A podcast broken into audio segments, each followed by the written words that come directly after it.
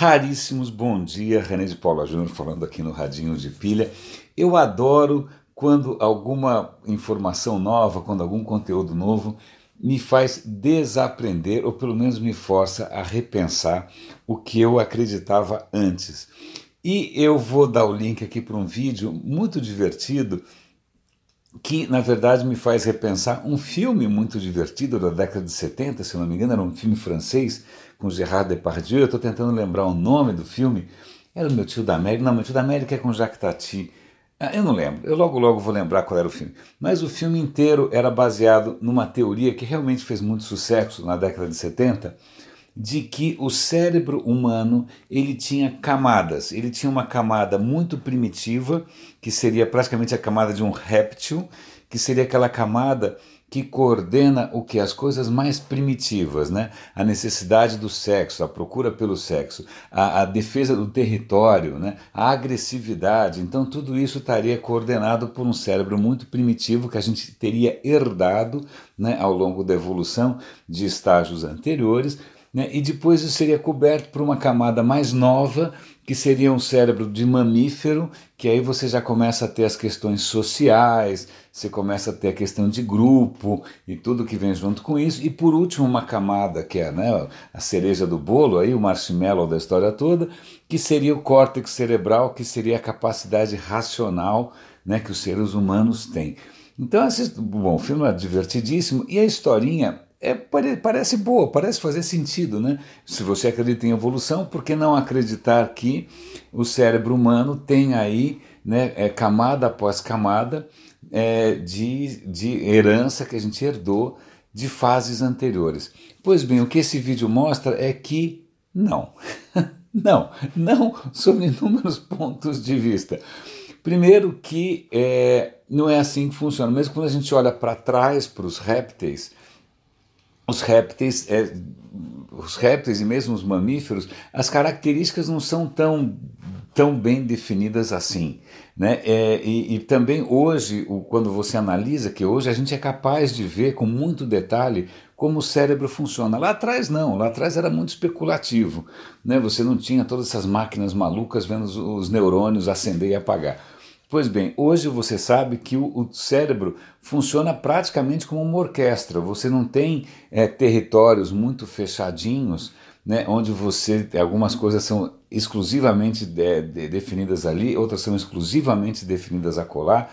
Vários experimentos mostram que toda vez que você tem algum tipo de estímulo externo de situação, o cérebro reage praticamente em uníssono. Claro, algumas áreas são mais especializadas do que outras, tal, mas mesmo havendo especialização de algumas áreas, uma parte do córtex é para visão, uma parte do córtex é para audição, uma parte do não sei do que é controla os hormônios. Tá bom, existe uma certa especialização, mas nada que corresponda a três camadas que seriam é, é, estariam relacionadas a etapas anteriores da evolução.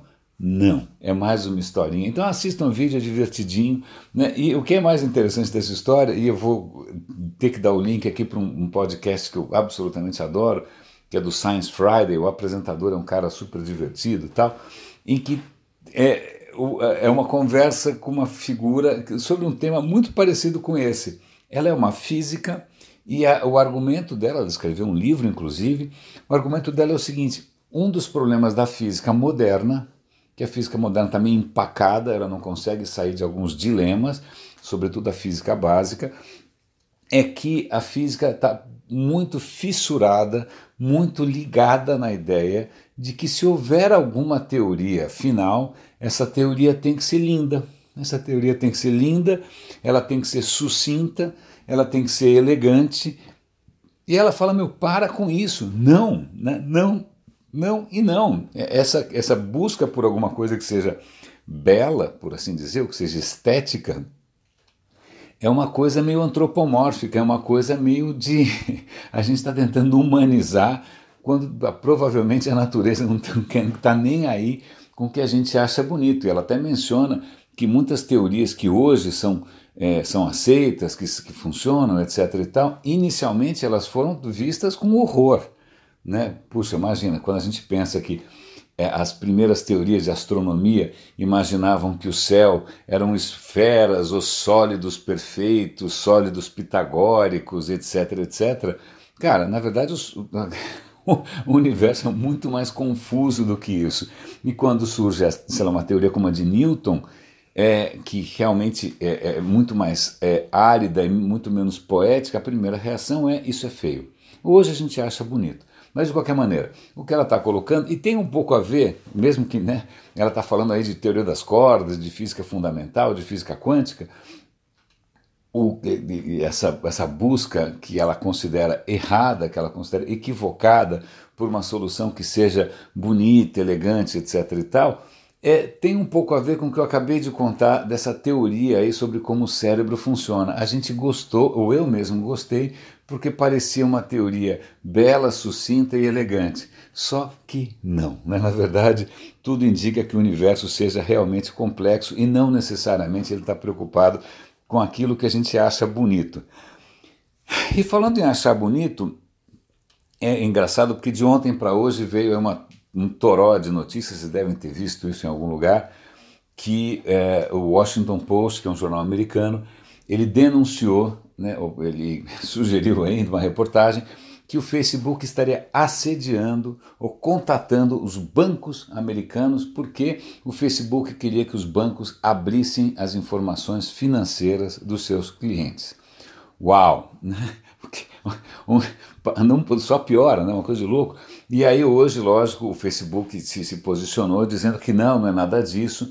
É quando os bancos querem oferecer para os seus clientes um messenger que tem acesso, que, que tenta ajudar com operações bancárias, a gente precisa que o Facebook acesse algumas informações como extrato, etc. E tal. Então é só quando o cliente quer. O Facebook não vai usar essa informação para nada, tal. Agora fica a questão, né?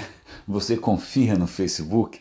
Né? Agora imagine só, isso já deve estar acontecendo, é o que as reportagens sugerem, que o Facebook já está tentando aí saber o máximo possível sobre o que, que você faz com o seu dinheiro, o que, que você faz com o seu cartão de crédito. É, é impressionante, eu, eu, eu nunca vi, olha, eu estou há 22 anos nessa área, eu nunca vi alguma coisa tão definitivamente malévola e constantemente malévola. É muito, é muito curioso, é muito é desconcertante. Eu não sei se você tem a mesma visão, mas é, é a minha visão bastante particular a respeito. Então eu vou dar link aqui tanto para as reportagens que denunciam quanto para a defesa do Facebook, para vocês poderem decidir por conta própria se os caras são os monstros ou não. Uma questão interessante aqui, na primeira eu, vou, eu só vou complementar, eu vou dar mais links sobre a questão ambiental. Eu venho falando disso bastante, eu tenho três links novos. Um link aqui dizendo que esse incêndio na Califórnia é o maior incêndio jamais registrado na região. É, ele é praticamente do tamanho de Los Angeles, veja só o tamanho, a desgraça da história. E, para complementar uma coisa que a gente comentou antes, um artigo também mostrando que sim, talvez a gente esteja é, inevitavelmente, inexoravelmente rumo ao que eles estão chamando de hot house, casa quente. O que, que, é isso? É uma estufa? Não sei o que, que, é. Eu não sei como é que traduz esse hot house em português, não sei se isso se refere algum, alguma coisa específica, né? Greenhouse é uma estufa dessa que você põe planta, hot house eu não sei. É o que? Para defumar as coisas? Deve ser, que a gente está defumando. Mas de qualquer maneira, a parte, qualquer questão linguística aqui, é, o que eles estão mostrando é que isso é muito interessante. Quando a gente, isso tem a ver com um tema que me fascina, que é a questão da complexidade. O clima é um sistema realmente complexo, por definição. Eu não desliguei esse alerta de novo, mas tudo bem. Mas, perdão, é, o que acontece é o seguinte: a gente tem vários sistemas hoje no planeta que de alguma maneira servem para estabilizar o clima. Então você tem as florestas que absorvem gás carbônico, legal. Aí você tem é, no norte do, do, do, você tem nos, nos polos, você tem ambientes como tundra e permafrost e tal que retém metano e tiram metano da atmosfera e guardam metano no solo. Então você tem sistemas hoje que em princípio ajudam a estabilizar. A questão é, a temperatura está aumentando, a concentração de gás carbônico está aumentando, e é provável, é possível que esses sistemas virem a chavinha, que ao invés de ajudar a estabilizar, eles mudem de fase, eles mudem de, de humor e passem a desestabilizar exponencialmente o clima. Por exemplo, embaixo do gelo, né, nos polos, você tem muito metano acumulado. Se o gelo derrete, é, o metano é liberado.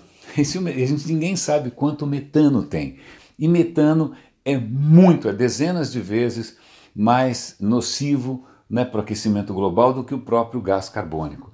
Então, é, de novo, eu sei que eu tenho batido bastante nessa tecla, eu vou dar, é, a gente está provavelmente muito perto de que as coisas desandem, e aí dois artigos relacionados que eu vou colocar aqui, um deles é que faz um paralelo do que, do, do que pode acontecer com o que já aconteceu logo depois do fim dos dinossauros. Logo depois do fim dos dinossauros, a concentração de gás carbônico chegou a mil. Hoje a gente está a 400. Imagina-se que se a gente continuar nesse comportamento horroroso, a gente também vai chegar a mil logo logo, no final do século.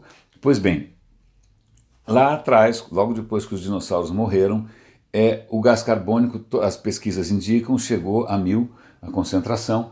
E o que acontece? A Terra virou basicamente uma Amazônia gigante. Você tinha o, o gelo todo derreteu né, você tinha jacaré, palmeira, onde hoje você tem, sei lá, Suécia, Islândia, você tinha criaturas tropicais no planeta inteiro, o nível dos mares subiu de 10 a 50 metros, então a gente teve uma época em que o planeta mudou drasticamente, que o planeta era muito quente, era como se você tivesse na, na Europa né, na Europa do Norte, temperaturas da Índia. Então, a, a, realmente o planeta teve um momento não muito tempo atrás, de um calor desgraçado para tudo quanto é lado. Talvez isso torne a acontecer. E aí tem um pequeno artigo que eu também vou dar é, link aqui, caso vocês tenham interesse, em que o cara discute o que, que a gente poderia estar fazendo e não está. E aí ele conta o quanto não funciona o discurso que está sendo feito hoje, porque é da natureza humana, isso é bastante interessante, é da natureza humana é ignorar perigos futuros, né? mesmo que ele esteja né? o abismo está logo ali, a, é, a gente não quer sacrificar o agora em função do amanhã. É da natureza humana.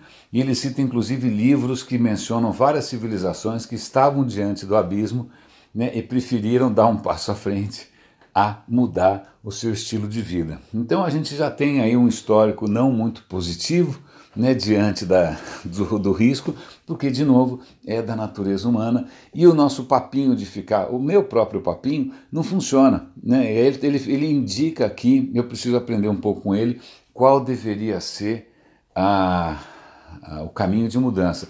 E o que ele coloca aqui é o seguinte: bolso. A hora que a, o combustível fóssil for muito mais caro do que uma alternativa renovável, todo mundo vai mudar para o renovável. Não porque por uma questão de consciência, simplesmente porque é mais barato.